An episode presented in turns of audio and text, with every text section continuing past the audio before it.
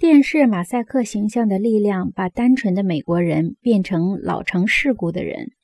如果直截了当的去观察这个问题，并无神秘之处。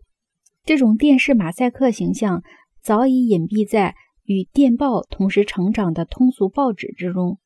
电报用于商务，在美国发端于1844年，在英国肇始就更早。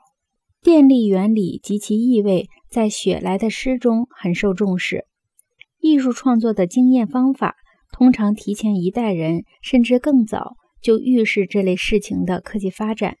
电报马赛克形态在新闻工作中的表现意味着什么？已经为爱伦坡提前洞悉。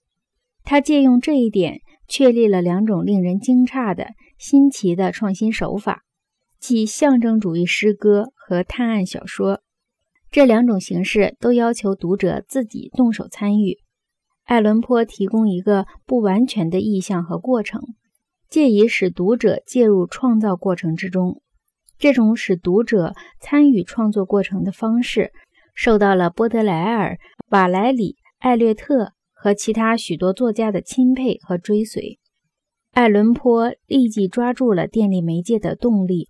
作为公众参与创作过程的功能，尽管如此，直到今天，当同质化的消费者被要求参与抽象诗歌、绘画或任何结构的创造和完成时，他们必然会抱怨。但就在当时，爱伦坡已经知道，深刻参与必然在电报马赛克出现以后接踵而至。更加习惯线性思维。更富于文字头脑的知识精英实在看不见这一点。今天，他们仍然看不见这一点。他们宁可不参与这种创造过程。他们习惯业已完成的一篮子东西，在散文、诗歌和造型艺术中都是如此。这些人在全国各地的教室里不得不面对这样的学生。由于电视形象的影响。这些学生已经适应象征结构和神秘结构的触觉的非图像的形态。